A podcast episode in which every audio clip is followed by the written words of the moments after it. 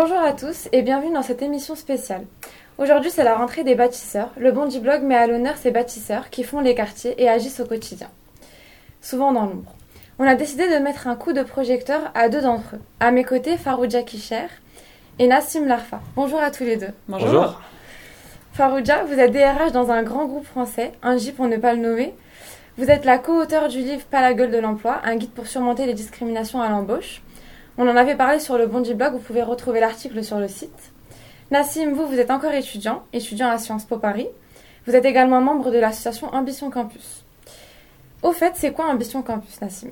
Alors, Ambition Campus, c'est une association à la base initiative étudiante qui est depuis euh, entrée dans le cadre légal d'une association 1901 qui se base sur un constat très simple qu'aujourd'hui les inégalités scolaires persistent, notamment dans tout ce qui concerne l'accès à l'enseignement supérieur. Donc Ambition Campus est une forme de réponse à cette inégalité qui persiste. Donc on suit chaque année environ une centaine de lycéens auxquels on apporte une aide pour préparer les concours des grandes écoles, notamment Sciences Po, à travers euh, la célèbre convention d'éducation prioritaire qui est présente dans différents lycées, notamment des lycées situés en zone d'éducation prioritaire.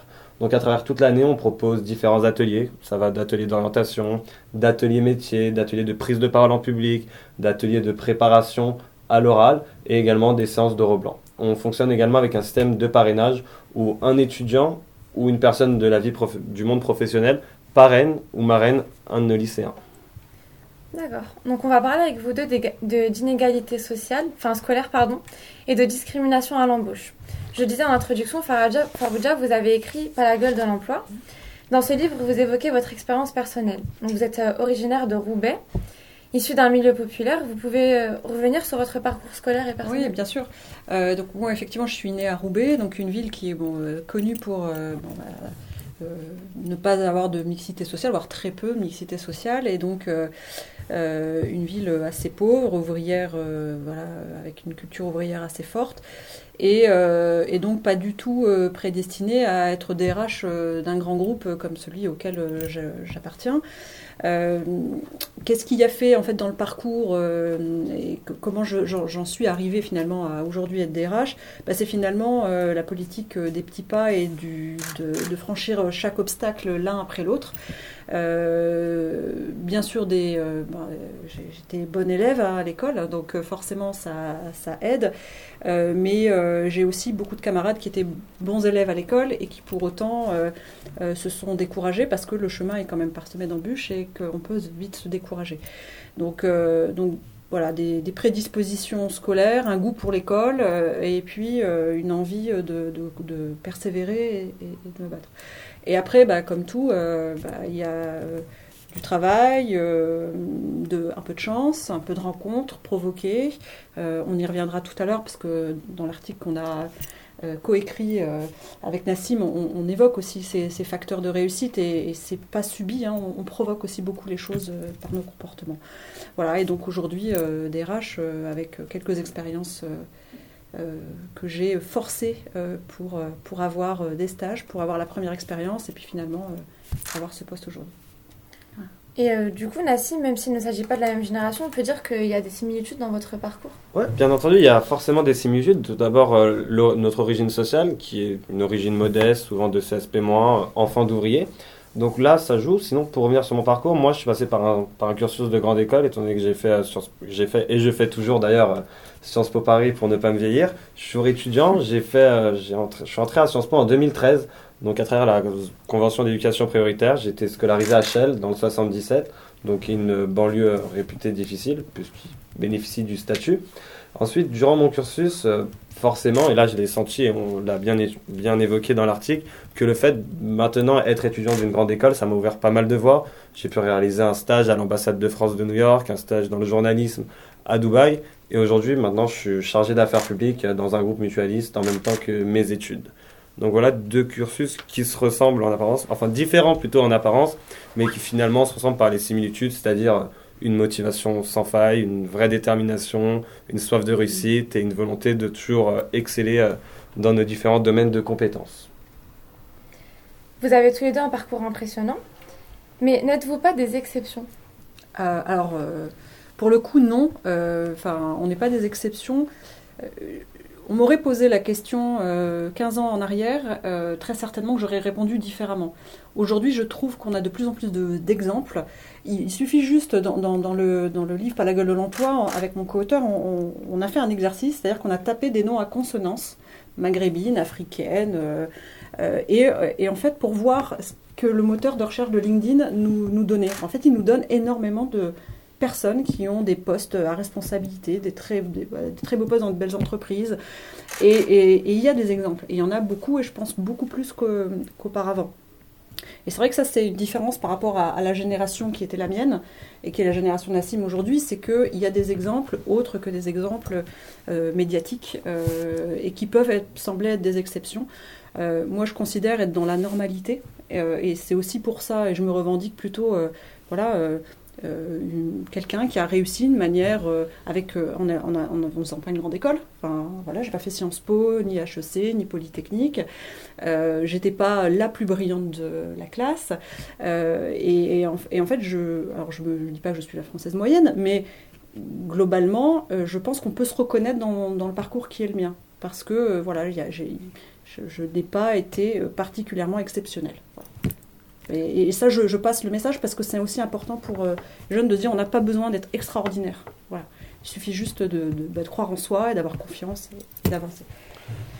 Alors, si vous me posez la question, est-ce que je suis une exception? Je suis forcément pas une exception parce que, comme l'a très bien souligné Farouja, il y a de plus en plus de personnes issues de milieux défavorisés, issues de banlieues, qui réussissent, qui excellent dans différents domaines, hein, que ce soit scolaire, professionnel par la suite. Après, en revanche, il y a quand même un constat qu'on fait, c'est qu'aujourd'hui, les inégalités scolaires en France persiste et reste très marqué. Hein. Il y a l'enquête euh, PISA qui est diffusée tous les trois ans qui pointe du doigt la France, tout simplement, puisque la France est encore l'un des pays où le poids de l'origine sociale influe le plus sur les trajectoires des élèves. Je vais vous donner un chiffre que je cite souvent, mais il n'y a que un enfant sur dix, un enfant sur dix dans l'enseignement supérieur qui est enfant d'ouvrier. Alors, dans le même temps, il y a un tiers qui sont des enfants de cadre. Donc, il y a quand même toutes ces inégalités qui persistent mais sur lequel faut pas les voir comme une fatalité, mais justement, faut ambitionner de faire mentir ces chiffres. J'aime bien cette option de faire mentir les chiffres du déterminisme social, pour le coup. Et c'est ce qu'on essaye euh, tous les jours et toutes les heures même avec Ambition Campus, et il y a d'autres associations superbes qui le font en banlieue et bien ailleurs. Mais justement, il est peut-être bon de rappeler un constat sans appel. À diplôme égal, les jeunes issus des quartiers populaires sont davantage touchés que les autres par la difficulté à trouver un emploi. Comment vous l'expliquez? Alors, comment j'explique Ça s'explique pas tout d'abord. C'est un fait. Il y a vraiment il y a des cas de discrimination qui existent en France et c'est dommageable, c'est condamnable. Il faut toujours lutter pour. Après, il y a quand même des initiatives. Aujourd'hui, on est de plus en plus station sur les modèles de recrutement. J'ai fait un stage récemment dans un organisme où j'étais chargé d'études en politique de diversité. Maintenant, les entreprises sont de plus en plus contrées. Pas assez, vu comme vous l'avez dit, ça existe encore. Mais par la suite, il va falloir continuer à se battre, toujours proposer euh, divers exemples de réussite, et encourager les jeunes et surtout inciter les jeunes à continuer à postuler. Parce que là, le phénomène inverse que peut provoquer chiffre, c'est tout simplement se résigner euh, face à la difficulté. Donc moi, j'encourage. Oui, tout à fait. moi, je, rejoins complètement Nassim. Il y a, à ne pas se décourager et, euh, et persévérer. Euh, les entreprises évoluent, elles changent, elles sont parfois plus lentes que, que, ce qu'on voudrait hein, à changer. en tout cas, il y a beaucoup d'actions qui se passent dans les entreprises. Après, les chiffres parlent d'eux-mêmes et, euh, c'est vrai que c'est difficile à admettre euh, bah, qu'on se prive en fait d'autant de talents. Et moi, étant DRH, euh, j'ai cette double casquette aussi. mon quotidien, c'est de dire ouvrez-vous parce que parce qu'il y a des défis digitaux, numériques, énergétiques majeurs en fait dans, le monde. Et se priver de talent, c'est se priver de voilà d'une richesse et c'est une hérésie en fait, c'est une hérésie rationnelle. Voilà. Donc c'est remettre le rationnel euh, euh, sur, le, tapis. Après, il y a aussi, et c'est aussi l'objet de, Pas la gueule de l'emploi, l'ouvrage que j'ai coécrit, c'est euh, les candidats eux-mêmes doivent se donner aussi tous les moyens de réussir. Et parfois, bah, on, on, ne met pas suffisamment en avant les talents qu'on a, on est résigné. Euh, mais parce que ces chiffres sont là aussi, et donc il faut vraiment les oublier. Enfin, moi, je, milite pour qu'on oublie, en fait, et qu'on se dise, bah, on est unique, et, euh, et, on peut y arriver. Euh, parce qu'on est normal, qu'on est commun, on est unique, on a, on a son talent, et, il ne faut pas, faut pas hésiter à oser. Voilà, à oser. Et puis, il y a quelques conseils très pratiques. On peut avoir dans son CV des arguments qui font que les recruteurs ont envie de vous recruter. Voilà, et des arguments euh, euh, qui peuvent être des soft skills, hein, c'est-à-dire euh, des compétences comportementales. qu'on retrouve pas chez tout le monde. Moi, je, recrute aujourd'hui beaucoup sur cette base-là. et je suis totalement d'accord avec Farouja, notamment à la fin de sa réponse, puisque là, la question que vous avez posée, c'est à diplôme similaire. Donc on voit qu'en France, on est très euh, élitisme, diplôme-centré, on se concentre toujours sur le diplôme, mais là, elle a très bien parlé des soft skills, et il y a de plus en plus de moyens d'accéder à des hauts postes à travers, par exemple, des expériences de vie qui font que vous avez acquis, contrairement à d'autres, certaines compétences. Et ça, c'est très important d'insister dessus et de ne pas voir le diplôme euh, comme l'alpha et l'oméga de la réussite, pour le coup. Il y a peut-être une explication aussi à ça, vous l'avez évoqué, le déterminisme social. Mais ça veut dire quoi concrètement? Alors le déterminisme social, pour euh, citer les classiques, donc c'est toute la thèse de Pierre Bourdieu qui explique que quand on est issu d'un milieu social défavorisé, on n'a pas le même héritage. D'abord héritage en matière de culture. Quand on a des parents qui sont diplômés, qui peuvent parler politique à la maison, parler culture, nous emmener au musée, nous emmener à des conférences, forcément durant notre jeunesse, on acquiert certaines bases. Aussi il y a un déficit économique le système français, bien qu'il soit plutôt égalitaire, il y a des bourses, etc., faire des études, ça a un coût. Parce la place de faire des études, on pourrait très bien travailler. Donc il y a tout ce déterminisme qui joue. Le problème, c'est qu'il joue énormément. Et il joue énormément pourquoi? Parce qu'on a encore, moi je pense, c'est mon constat que je fais, un manque de mixité sociale dans des établissements. Quand vous avez une classe où la majorité des élèves ont des problèmes, des problèmes sociaux comme euh, problèmes d'argent dans la famille, euh, divers problèmes, ça pose un réel problème. Quand on a au contraire des lycées où on est entouré de personnes en, de bonnes conditions, en bonne situation de réussite, ça joue forcément. Mais là, le, souci, c'est que la France est point de vue parce que ça joue beaucoup trop. Forcément, on pourrait se dire que c'est très difficile de lutter contre vu que c'est un héritage de famille. En revanche, euh, vu les chiffres, sauf à considérer qu'un enfant est et les enfants entre eux sont inégaux par nature, ça me semble difficilement justifiable pour le coup.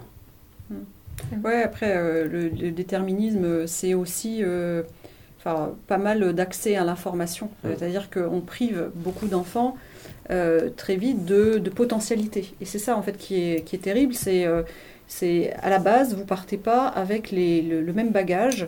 Euh, mettons à l'écart d'ailleurs l'aspect financier, euh, euh, mais il y a tout l'aspect, bah, tu disais, culturel, voilà, l'accès à la culture, et puis l'accès à des informations essentielles comme bah, l'orientation, les informations sur les écoles, sur les, les possibilités de parcours professionnel, de connaître aussi autour de soi des, des, des gens qui travaillent aussi en entreprise, par exemple. Moi, j'ai jamais connu autour de moi des gens qui travaillaient en entreprise. Voilà, j'avais beaucoup de gens qui ne travaillaient pas, euh, voilà, ou euh, qui travaillaient mais qui euh, vraiment n'étaient pas satisfaits de leur travail, ou en tout cas c'était un jobs de, de pour, pour, vivre voilà, au, quotidien. Donc c'est vrai que le fait d'avoir autour de soi des personnes qui ont un travail, qui aiment leur travail, qui en parlent, eh ben, je trouve que ça donne de l'énergie et de l'ambition à ces jeunes-là de, voilà. Euh, et ce qui n'est pas le cas quand on vient de certains milieux euh, sociaux. Vous évoquez aussi un autre problème, l'autocensure des jeunes. Mhm. Ils se mettent eux-mêmes des barrières, que ce soit dans leur parcours scolaire et professionnel. Pour Sciences Po, avec vous, Nassim, on vous dit souvent non, c'est pas pour moi. On me le dit souvent, on me le dit la première séance, mais ensuite je fais tout pour pas que ça se réitère. Cette phrase du type non, Sciences Po c'est pas pour moi, c'est trop dur. Ça c'est typiquement un phénomène, mais qui est hérité de plusieurs années du fait qu'on n'a pas accès. Moi, quand on découvre Sciences Po en classe de terminale, six mois avant de tenter le concours, on se dit quand même que c'est injouable. Quand des personnes connaissent Sciences Po depuis qu'ils ont 4 ans, parce que le père ou la mère ou la grand-mère ou le grand-père, on peut remonter très loin, on fait Sciences Po, ça joue. Et vraiment, ce phénomène d'autocensure, pour moi, il est central. Quand on décide de pas envoyer un CV, de pas envoyer euh, des bulletins de notes dans des prestigieuses écoles, ce phénomène, il joue. Et malheureusement, j'aurais même tendance à dire qu'il continue au fil des études. Typiquement, la Convention d'éducation supérieure de Sciences Po a été créée en 2001. Donc en 2001, maintenant en 2017, il y a eu 16 promotions, si je suis bon en maths. Il me semble que c'est ça, 16 promotions. 16 promotions. Aujourd'hui, il y en a très peu qui sont allés jusqu'à tenter les grands concours du type ministère des Affaires étrangères, ENA. Il me semble qu'il y a un an, un an de ces conventions seulement. Et là, le problème, c'est que ce phénomène d'autocensure, il est très dur à travailler. On a beau leur répéter pendant l'année si c'est fait pour toi, t'as ce potentiel, etc. Il y a, ouais, c'est presque ancré en soi de se dire que non, que non, c'est pas fait pour moi. c'est vrai qu'il y a des croyances qui limitent, en fait, on appelle ça mm. les croyances limitantes. C'est, c'est la petite voix qui vous dit c'est pas fait pour toi, n'y va pas, on va pas t'accueillir euh, euh, favorablement, tu vas échouer. Voilà. Et donc toutes ces croyances limitantes, euh, il faut apprendre à les, les, combattre et à les combattre et à les remplacer en fait par une autre croyance, mais plutôt positive. Mmh. Et, d'où le, le, rôle important des exemples et des modèles euh, de, réussite. Euh, et puis, voilà, toutes ces barrières qu'on se met mentales, il, faut, il faut les faire tomber. Et ça, c'est c'est très important. c'est essentiel parce que ça a des conséquences nettement plus larges que le simple fait de dire je veux pas faire Sciences Po, donc je vais faire la Sorbonne. Quand on dit je veux pas faire Sciences Po, c'est-à-dire que je vais pas préparer Sciences Po, je vais peut-être moins lire la presse parce que je me dis que je vais pas faire Sciences Po, je vais peut-être moins me préparer un oral parce que je vais pas faire Sciences Po. Et durant, on perd une année de préparation, on perd énormément de choses et on empêche de justement se cultiver un potentiel en la matière. Donc c'est vraiment détestable et surtout, surtout très dommageable. Et comment essayez-vous à votre échelle de prouver que rien n'est impossible? Euh, enfin, je pense qu'on est peut-être sans doute la preuve, euh, enfin, statistiquement, si je reprends les statistiques qu'évoquait Nassim, euh, mm. comme je le disais au démarrage de, nos échanges, je n'avais rien à faire chez NJ en tant que DRH. Voilà, au mieux d'ailleurs, les, conseillers d'orientation vous le disent assez régulièrement quand, dans votre parcours, bah, peut-être un job, on aime le social, on aime l'entreprise, on aime les gens, bah, on est une femme en plus, donc pourquoi pas faire euh, du social, assistante sociale, ce serait bien, euh. mais on vous pousse jamais euh, à, finalement affirmer votre ambition. et ça, c'est relié aussi à l'autocensure, c'est que je crois aussi que c'est dur, quand on vient de ces milieux-là, de dire à ses amis, à sa famille, tiens, moi j'ai de l'ambition. Pourquoi? Parce que potentiellement, vos parents vont pas vous dire, oui, vas-y parents vont vous dire, pour certains, d'autres euh, vont vous encourager, mais pour certains, tu es sûr que c'est réaliste? Peut-être qu'il faudrait. Euh, moi, je me souviens, mon frère, euh, pour pas citer, bon, il a, il a fait une grande école, il a fait le CELSA. Bah, mon père lui disait Bon, je pense que ce serait bien que tu aies ton permis poids lourd. Voilà, parce que ça, reste une valeur sûre. Et c'est pas parce qu'il considérait que mon frère n'était pas intelligent, etc. Mais ça reste euh, une valeur sûre pour des parents de se dire, bah non, euh, peut-être qu'il voit un peu trop loin quand même. Et je vais le protéger de sa propre, euh, ses propres rêves parce qu'il sera déçu. Et donc je pense qu'il faut aussi affirmer vraiment ses ambitions. Et ça c'est vraiment important et ne pas avoir peur de dire à ses amis, oui, bah moi j'ai envie d'être chef d'entreprise. Voilà. Et même si les amis disent, bon, tu rêves, tu vas pas y arriver bon, bah, je le redirai pas régulièrement, mais j'y crois. Voilà, et je, porte mon ambition et je l'affirme. C'est important. vraiment affirmer son, son, ambition et surtout leur faire comprendre qu'ils ont un potentiel. Mm. Par exemple, en les mettant dans des situations, bah, par exemple, leur, donner un micro et leur dire, bah, parle. Et à la fin, leur dire, ah, mais finalement, tu vois que tu sais parler. Parce que souvent, c'est bon, je parle des lycéens puisque c'est le milieu euh, sur lequel je travaille essentiellement. Mais souvent, ces lycéens ont un potentiel. Ils peuvent s'exprimer très bien. Ils peuvent parfois passer très rapidement d'un discours plutôt d'une façon de, manière de parler plutôt populaire à une façon de parler très correcte, etc. Et donc tout ça, ça se cultive, ça se travaille, et il faut vraiment leur faire prendre conscience qu'ils ont un potentiel, ils ont une valeur à vendre en plus sans doute que d'autres personnes. Dernière question pour vous, Nassim. Que comptez-vous faire après votre master politique publique Ah, c'est une très bonne question. Oui, pourrait faire des ressources humaines. Moi, je... ah, d'accord. Il y a un poste en ce moment? Tant qu'à faire. non, alors ce que je me vois faire euh, après mon master, bah, J'hésite encore. Pour le coup, j'ai commencé une alternance où je suis chargé d'affaires publiques dans un groupe mutualiste.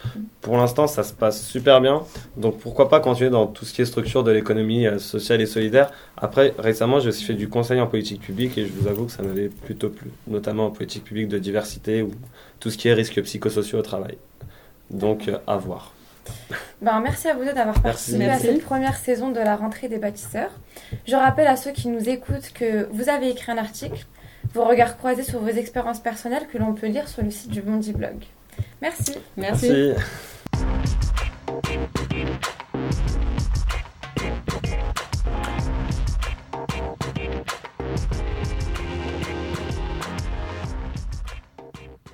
Bonjour à tous et bienvenue dans cette deuxième émission spéciale. Aujourd'hui, le Bondi Blog met à l'honneur les bâtisseurs, ceux qui font les quartiers. Dans ce numéro, on évoquera les questions mémorielles, un sujet qui fait débat dans la société. Doit-on parler uniquement du récit national? Faut-il aborder également les autres mémoires, les mémoires oubliées? Y a-t-il une hiérarchie dans le devoir de mémoire? Des questions qui vont donc animer cet échange. À mes côtés pour en parler, nous recevons Myriam Konaté et Alexandre Marlot.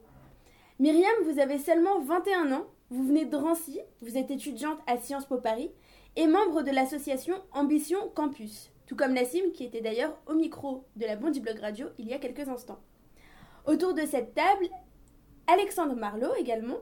Vous, vous êtes animateur territorial dans plusieurs quartiers populaires de Compiègne, dans les Hauts-de-France, et vous travaillez sur ces questions avec un public précis, les jeunes. Sont-ils réceptifs à tout cela? Ils sont souvent stigmatisés, en disant qu'ils ne sont pas trop investis dans ce devoir-là. On a prouvé le contraire. Ils ont été très très touchés de, voir, d'avoir un, rendu et d'avoir pu ressentir ce qu'a pu vivre un, peuple euh, en ces temps-là. Malgré qu'ils soient issus de l'immigration ou quoi qu'est-ce. Voilà. Donc ça, ça a été très très fort. Et donc du coup, on continue sur d'autres thématiques, toujours en lien avec la mémoire, avec bientôt un grand, un grand voyage euh, sur l'île de Gorée. On en parlera après un peu plus. Très bien. Euh, donc on, comprendra, vous avez tous les deux un, lien très fort avec l'éducation. Euh, est-ce que le devoir de mémoire occupe la place qu'il mérite, entre guillemets, à l'école Myriam, par exemple, vu que tu es, encore à l'école, tu peux peut-être nous en parler. Bah, je pense que fondamentalement, on a un problème au niveau de, de, la façon dont on aborde ces problématiques et qui, du coup, je pense, mène à, je dirais, une sorte de schizophrénie avec, d'un côté, on a des gens qui vont avoir un discours et une facette de l'histoire et de l'autre côté, à l'école, on va pas forcément aborder ces thématiques de façon apaisée. Alors que je pense que c'est fondamental, justement, qu'on puisse parler de ces choses-là de façon euh, vraiment objective et puis au-delà de ça de vraiment recouvrir tous les récits, toutes les histoires. Euh, moi je pense par exemple aux thématiques de l'esclavage, j'ai eu l'occasion de pouvoir creuser un peu sur ces thématiques seulement dans le supérieur, seulement dans le supérieur et parce que j'étais dans un programme spécifiquement euh, qui était rattaché aux études africaines. Et donc fondamentalement je pense qu'il y a un vrai problème autour de ça et qu'on doit pouvoir aborder ces thématiques à l'école de façon de façon apaisée et puis surtout. Euh, Beaucoup plus ouverte. De façon plus ouverte aussi. Et, et puis l'idée aussi, euh, comme on en parlait tout à l'heure avec Alexandre, c'est de, de partir un peu. Euh, de sortir un peu, excusez-moi, de, de, cette idée un peu d'hierarchie entre les mémoires, etc. L'idée, c'est vraiment de, de détruire un peu cette idée-là et d'avoir une approche beaucoup plus apaisée et plus, plus importante, je pense. Alexandre? Tu m'as coupé les mots.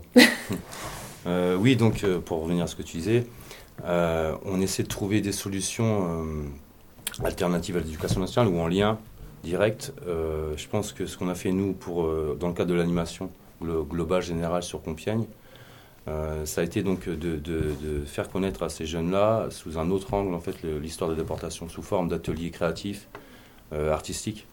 Et je pense qu'aujourd'hui, la jeunesse est très impliquée dans le monde de la musique, euh, dans le sport, enfin dans, X activités. Et le fait d'amener cette histoire à travers des ateliers, donc là, euh, par, exemple, on a, on a écrit un slam et on a tourné un clip avec un ancien déporté. On a touché de près un ancien déporté d'Auschwitz-Birkenau qui s'appelle Fernand Deveau. Il est, c'est un témoin vivant de, de, de, de cette euh, atrocité, hein, de ce qu'a connu ce peuple.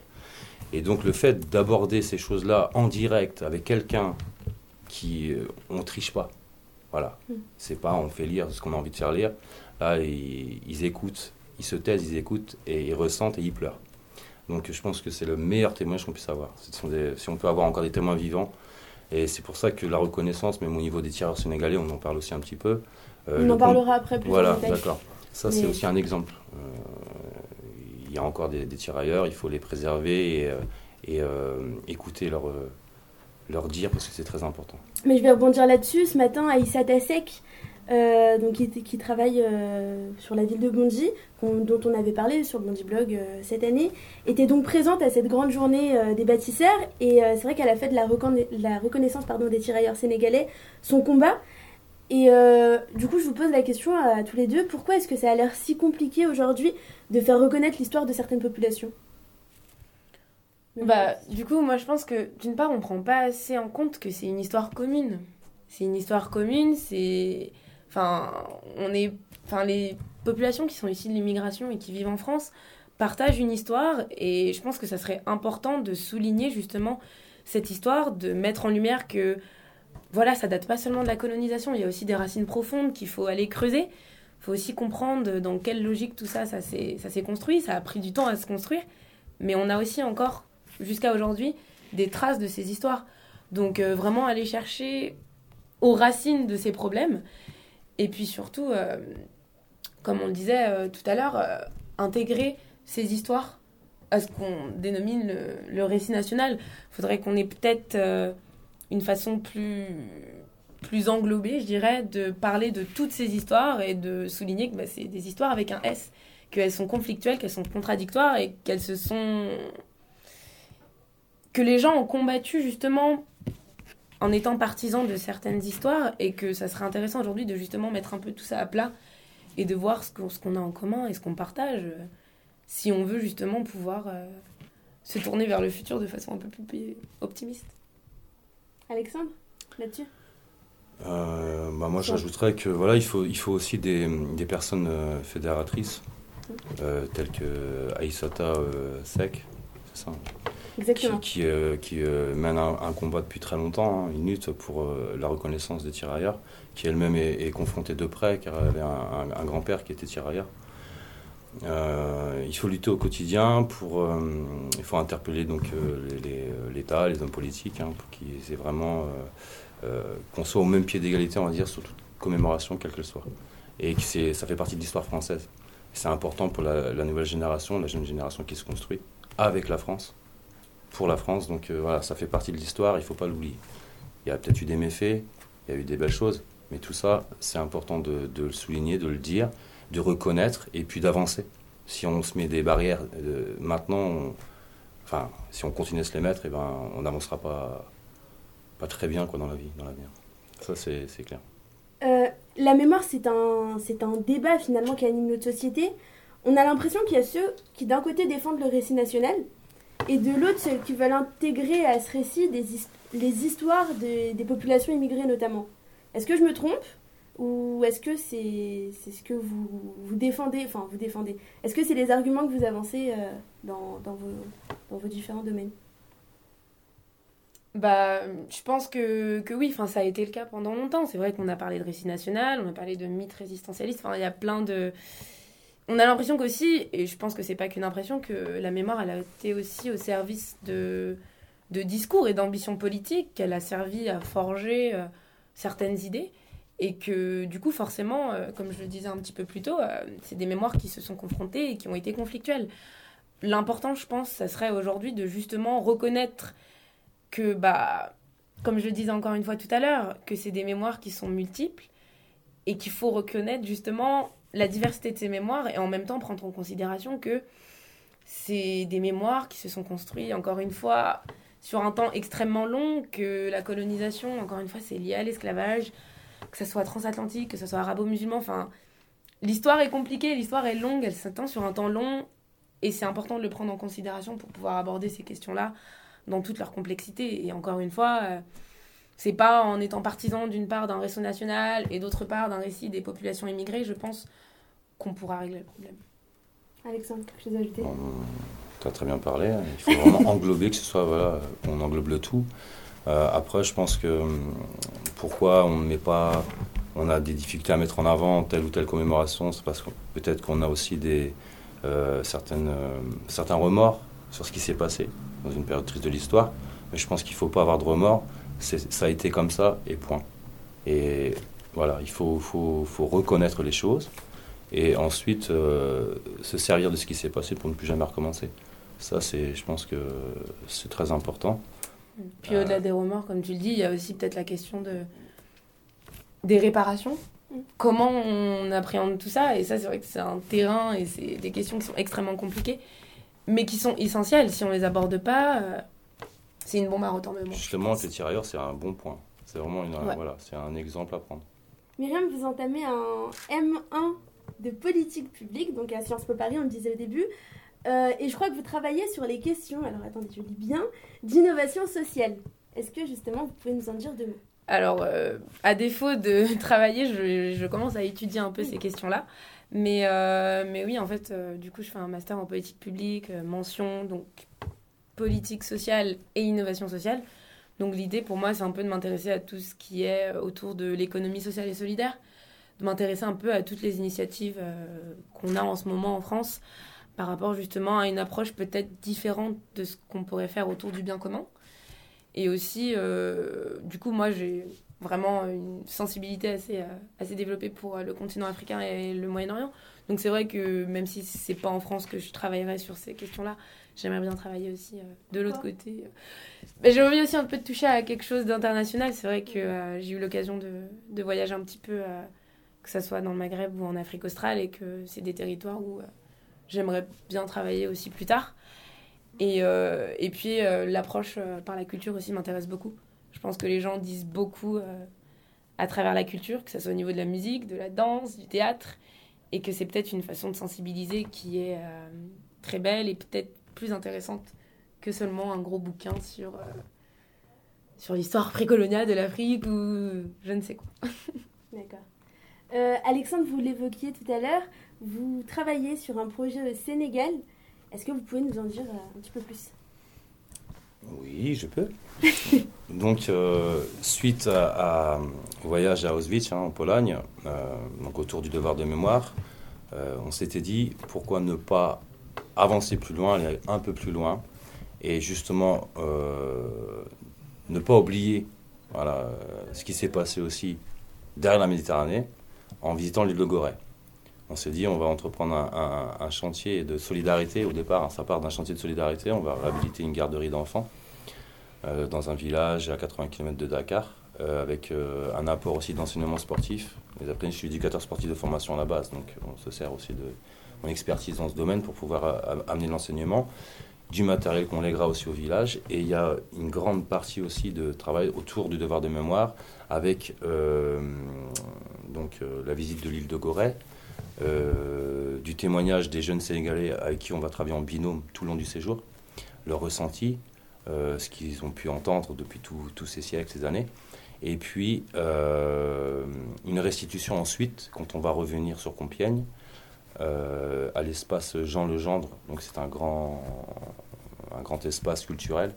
On va pouvoir euh, mettre euh, de la photographie, du documentaire, vidéo, visuel, sonore, et il sera certainement exposé pour la commémoration 2018 de la journée nationale de l'esclavagisme et de l'abolition de l'esclavage. Voilà, donc en 2018, et les jeunes, sont, tout ça c'est fait par les jeunes. Voilà. Il y a beaucoup de travail aussi au retour. Et on espère que ça fera avancer les choses dans ce domaine.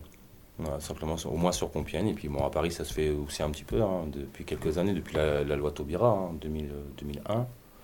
Euh, on avance petit à petit à une reconnaissance. Très bien. Euh, Alexandre, vous slamez également. Donc, euh, vous en parliez tout à l'heure un petit peu. On est dans un studio radio, il y a des micros. Très bien. À vous l'honneur, j'ai envie de dire. Alors attendez, j'ai une. Donc, je peux, peut-être vous dire d'où c'est parti. Donc, c'est parti du voyage euh, à Auschwitz. On a créé un, collectif qui s'appelle Slammer de mémoire. On a des, une mise en ligne sur YouTube, plusieurs slams sur différentes thématiques, mhm. toujours en commémorant la mémoire, qu'elle soit euh, issue de, de, la déportation, de l'esclavagisme ou du handicap. Ou, voilà. Et donc, celui-ci était pour M. Fernand Deveau, ancien déporté d'Auschwitz-Birkenau, qui est toujours vivant, qui habite la région parisienne. Très bien. Bon, je lance le son c'est parti. Alors, attendez, vous prenez ce micro-là hum. Très bien.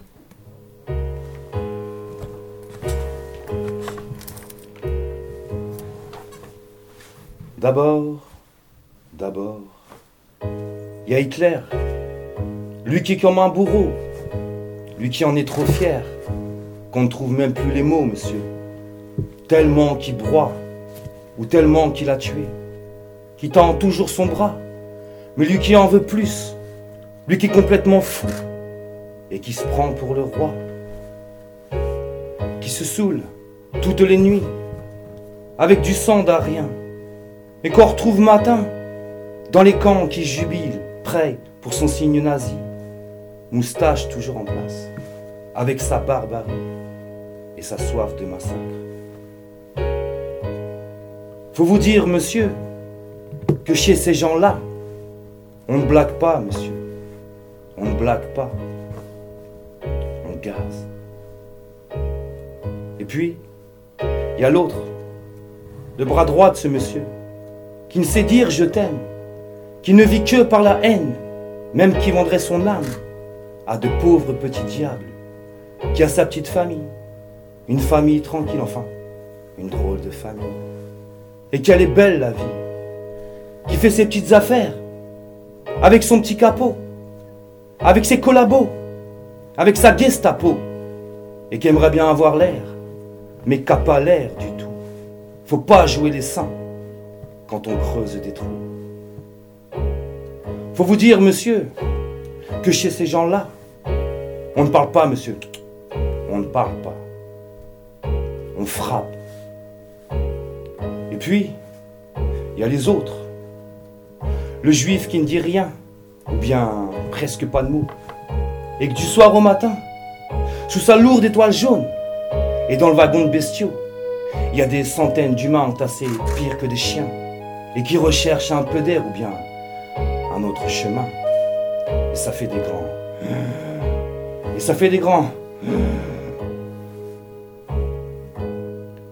Et puis il y a tout le reste. Des hommes, femmes et enfants, qu'on finisse pas trimer, vu que différents ou résistants, et qu'on n'épargne même pas, jusqu'à ce que ces êtres succombent. Faut vous dire, monsieur, que chez ces gens-là, on n'oublie pas, monsieur.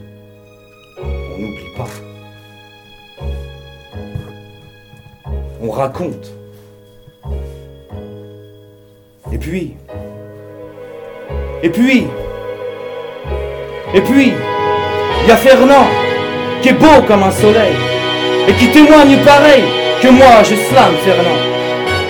Même qui s'est dit souvent qu'il retrouvera sa maison dans son joli Paris, avec sa tour, ses champs, et qu'il vivra dedans, qu'il fera bon y être, et que si c'est pas sûr, c'est quand même peut-être. Parce que les autres veulent pas. Parce que les autres veulent pas. Les autres, ils disent comme ça, qu'il restera là-bas, qu'il est tout juste bon être l'esclave du roi. Il voulait défendre ses droits, tout en résistant, ou bien juste tracter, donner son opinion. Mais enfin, ils veulent pas. Mais enfin, ils veulent pas. Parfois, dans le camp là-bas, semblant que c'est pas exprès, avec ses gars d'antan, il dit qu'il partira, il dit qu'il s'enfuira. Alors, pour un instant, pour un instant seulement, alors lui il y croit, monsieur. Pour un instant, pour un instant seulement, parce que chez ces gens-là, monsieur, on ne s'en sort pas. On ne s'en sort pas, monsieur.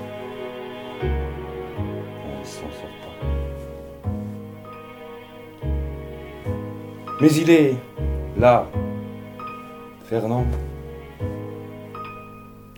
Il faut que j'en parle. Chez moi.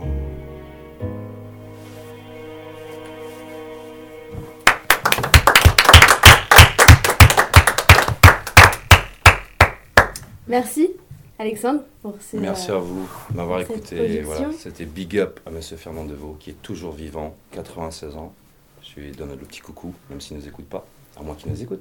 Peut-être, peut-être, on sait Et pas, peut-être voilà, qu'il regarde ça, notre Facebook ça fait Live. toujours quelque chose, ouais, j'ai de l'émotion en moi aussi, parce que c'est c'est toujours puissant de, de pouvoir euh, témoigner de cette façon. Voilà, voilà ce qui manque un petit peu à l'éducation nationale. D'accord.